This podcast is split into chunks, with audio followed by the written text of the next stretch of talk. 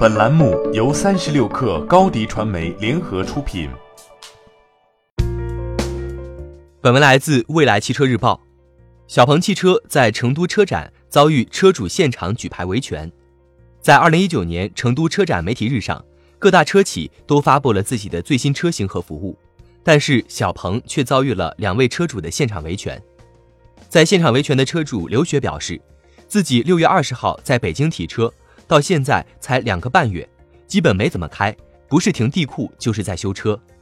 他具体列举说，自己购买的小鹏汽车遭遇了各种异响，换完一个配件又换另一个，方向盘异响、底盘异响、减震异响，连减震驱动轴都换了，还没修好。他还为购买这辆车感到后怕，刹车异响，过颠簸路段底盘感觉特别差，ABS 刹车泵总介入，已经有车主 ABS 失效了。我们也担心，因为我们开的里程少，即便如此，就已经换了很多零件了。车跑了四千公里，有两千公里都在修车路上。对于维权的目的，部分车主表示就是要退车。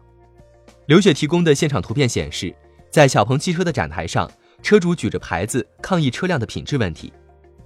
对于这一次的成都车展，小鹏汽车表示将携多款明星车型登陆成都车展十号展馆幺零零幺展台。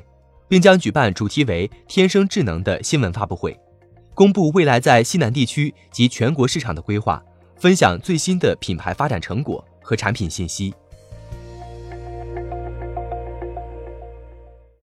欢迎加入三十六氪官方社群，添加微信 baby 三十六氪 b a b y 三六 k r，获取独家商业资讯，听大咖讲风口，聊创业，和上万客友一起交流学习。